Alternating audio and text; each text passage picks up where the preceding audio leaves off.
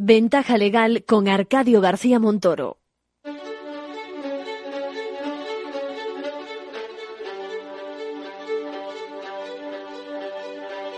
La entrevista, escuchar, es compartir conocimiento.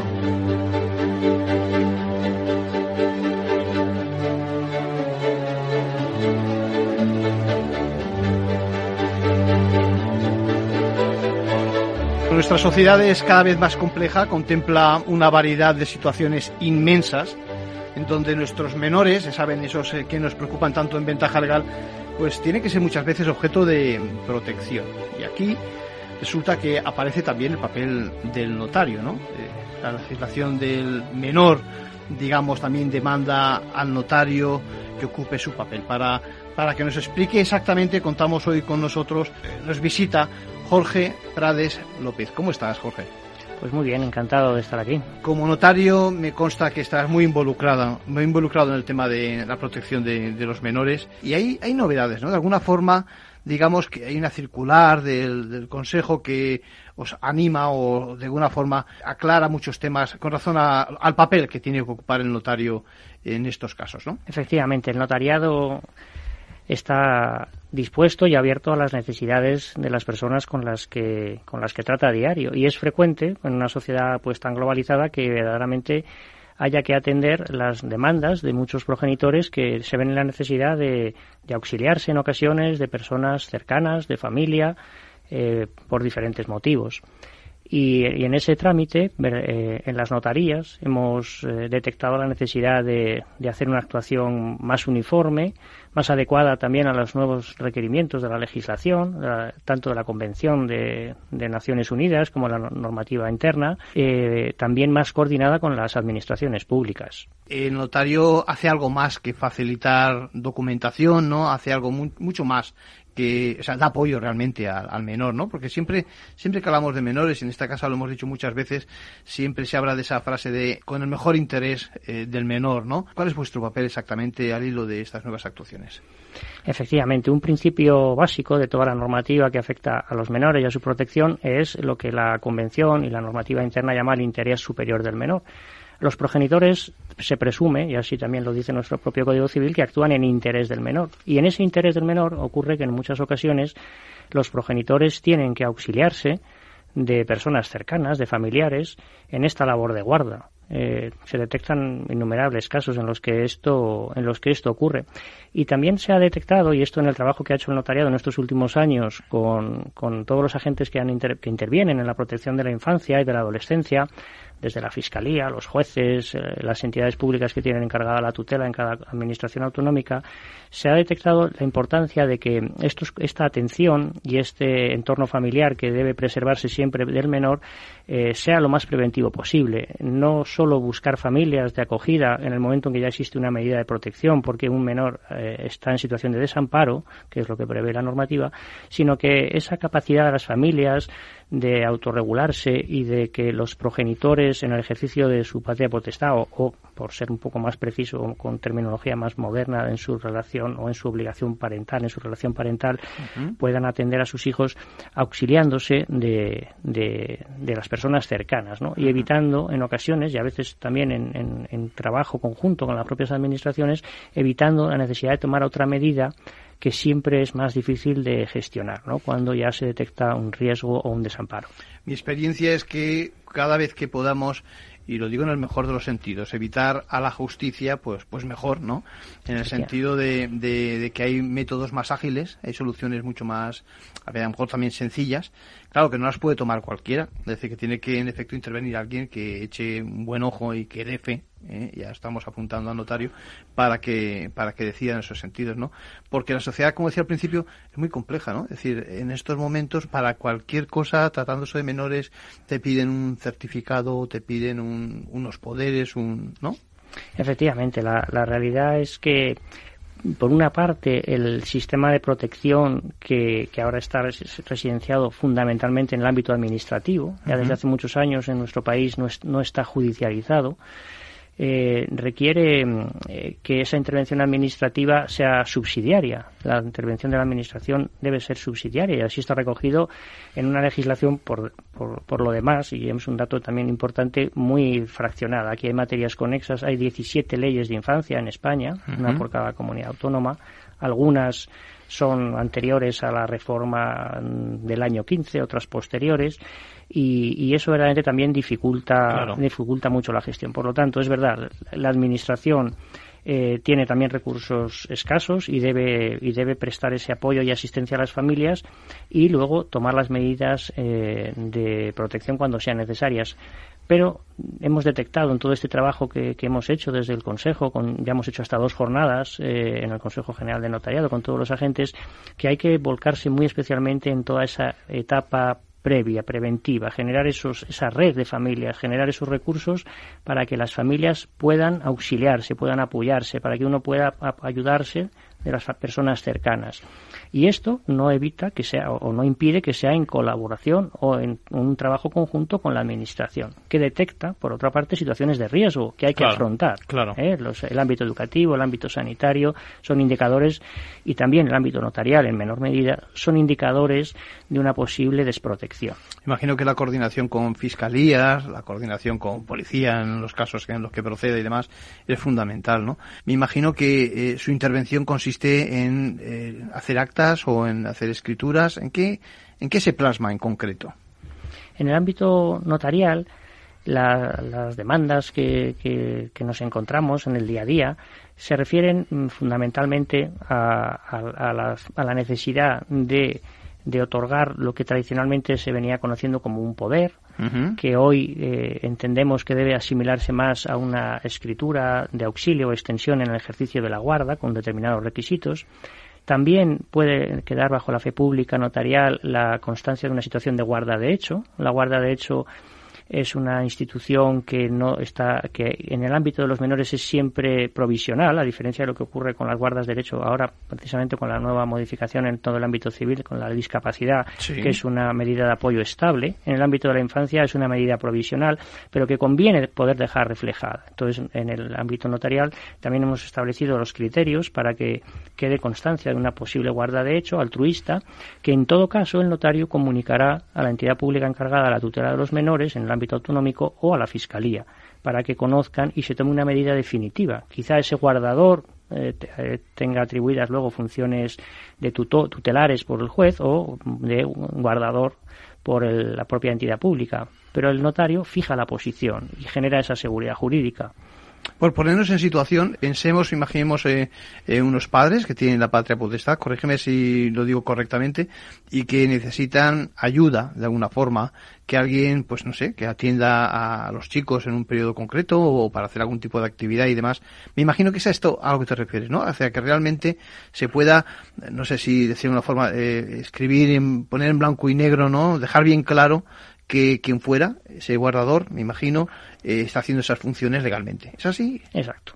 Aquí debemos partir de un principio fundamental, que es el derecho de los niños y niñas y de los adolescentes a crecer en familia. Y podríamos decir incluso algo más, ¿no? A crecer en su familia.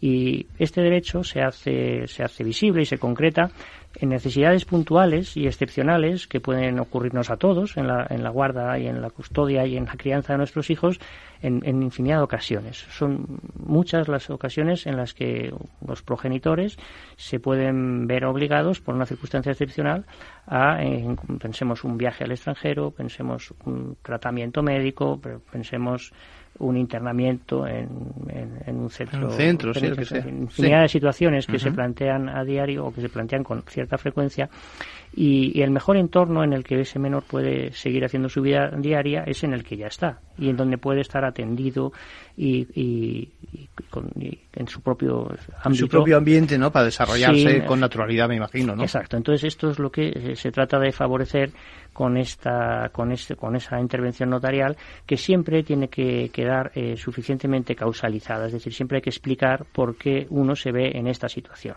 y siempre con un efecto, con una limitación temporal muy determinada. ¿Eh? Por, decirlo, por decirlo de alguna forma, imagino que el que necesita ese complemento, ese progenitor, por ejemplo, acude al notario justificando, como estás diciendo, por qué requiere ese tipo de, auxilio, digamos.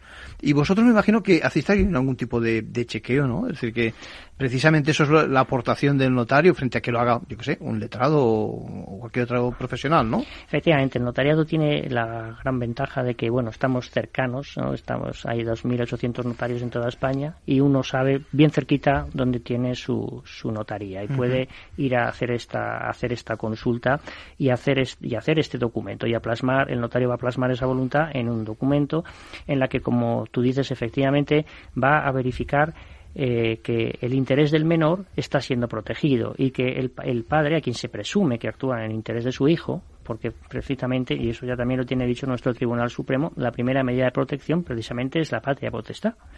y, debemos partir de la presunción de que se ejerce en interés de los hijos. Correctamente, Y en este ámbito eh, se verifica por el notario efectivamente que exista una causa que justifique esta medida excepcional, que siempre es excepcional, porque evidentemente la guarda debe ser ejercida por, por sus titulares, que son los progenitores, pero no siempre se puede. Justificando esta situación, eh, y también en presencia del guardador, que asume unas obligaciones muy importantes, eh, y siempre por un ámbito temporal limitado.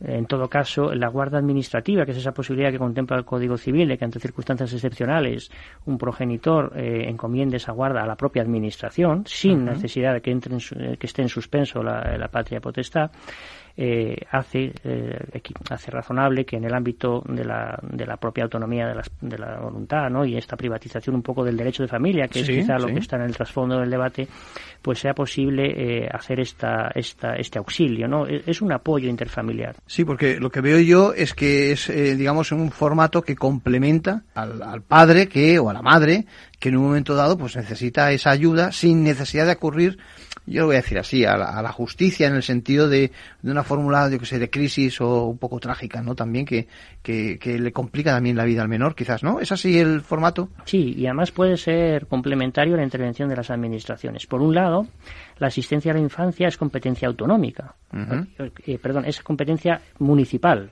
Es decir, los servicios sociales en el Ayuntamiento de Madrid, por ejemplo, sin ir más lejos, pues hay hasta siete centros de atención a la familia dentro de los 21 distritos y ahí se atiende las situaciones de riesgo que se detectan en cualquier menor, que, que normalmente se introducen en el sistema a través del sistema educativo, que es el que detecta una situación de posible desprotección.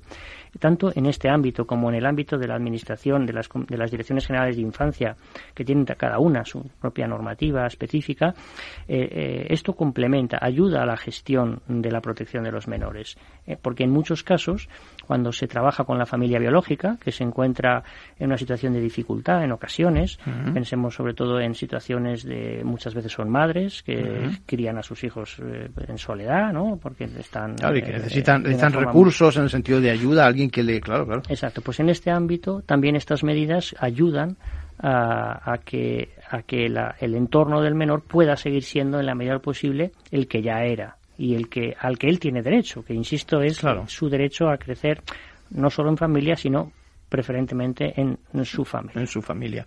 Pongámonos en el peor de, en el peor de los casos. Alguien solicita esa extensión de ayuda, digamos, acude a la notaría y el notario no lo ve claro. Me imagino que también habrá casos donde hay que denegar ese, esa fórmula, ¿no? Por supuesto, por supuesto. Si el notario intuye cualquier situación que no responda a, una, a, un espíritu meramente altruista, denegará a su ministerio y lo comunicará uh, bien a Fiscalía o bien a, a, la administración autonómica competente. E incluso en caso de que no exista o de una forma objetiva una situación que, permita llegar a esa conclusión, eh, también se establecen algunos criterios en los que en los que comunica el notario la, la, situación porque se entiende conveniente que la administración que tiene esta, esta, encomendada esta misión de la protección de la infancia y la adolescencia conozca este caso concreto. Pues pensemos el supuesto en que a lo mejor ese guardador, esa persona que auxilia, no es familiar directo, sino es una persona allegada o pensemos en un supuesto en que, en que esa extensión, digamos, en el tiempo se, eh, se reitera, se ha, se ha, vuelto a otorgar ese documento, porque esa situación que era transitoria y excepcional parece que se ha alargado en el tiempo. Bueno, la Administración, en esos casos, sí ya debe conocer la existencia de, de esta circunstancia y el notario lo comunicaría. A mí me parece que son situaciones que tampoco están tan lejos del día a día, es decir, que cada uno se puede encontrar más fácil de lo que a uno le parece en esa situación, pero hay situaciones que son realmente extraordinarias y son esas que vemos también en los telediarios y en los medios cuando llegan chicos de pues eso de otros sitios y son apátridas y, y no se sabe prácticamente nada de sus familias y demás. Me imagino que ahí también intervenís, ¿no? En, en, este ámbito, de, en el notariado, estamos ahora trabajando para tratar de colaborar, al menos en la documentación de estos, de, estos menores, de los ¿no? menores que a veces entran en el sistema de protección y salen del sistema de protección y todavía no tienen solventado su documentación, porque no vienen indocumentados de su país de origen. Eso es gravísimo. Eso, Eso es, si, si, si, le pasa a cualquier nacional, en cuanto está caducado el DNI o cualquier cosa, lo pasamos mal. En estos casos, que no tienes casi personalidad, parece, ¿no? Eso es una situación muy, dura. muy difícil, que ya, digamos, te, te sitúa en la exclusión social casi claro, por, por claro. definición. Entonces, ahí se está trabajando. En, en, en, la, en, la, propia circular a la que hacías antes referencia, también se, se, se hace mención explícita a, a, este trámite notarial que está reconocido en el reglamento de extranjería, donde el notario sí asiste al, al, al extranjero que no esté documentado ante su delegación diplomática para que ante la negativa de su país de origen a la expedición de su documentación pueda la, la, la, policía española, la autoridad española expedirle su cédula de inscripción para que al menos pueda estar de un, con una documentación en España. Entonces ese es un trámite notarial que también está eh, eh, recogido en la propia circular. Y se está trabajando también en la posibilidad de establecer algún tipo de documentación para estos menores en tránsito que nacen y no tienen acceso al registro civil, que son situaciones además en sí mismas muy peligrosas para, para porque primero de los derechos es, es existir, ¿no? Claro, es, sí. Jurídicamente está sí, reconocido. Y sin ese primer derecho, pues verdaderamente eh, es difícil resto, ejercer los demás. Claro, claro, sí. Además, el que no existe de esa forma lo hacen no existir de cualquier forma. Y es, es tremendamente vulnerable. Claro, claro. Frente a unas situaciones de, de abuso es tremendamente vulnerable. Don Jorge Prades López, notario, muchas gracias por visitarnos a Ventaja Legal y en Capital Radio. Ha quedado muy claro esta, esta versión social, como siempre, de los notarios. Seguimos en contacto conforme veamos alguna incidencia nueva en, en la materia. Muchas gracias. A su disposición, pues muchas gracias.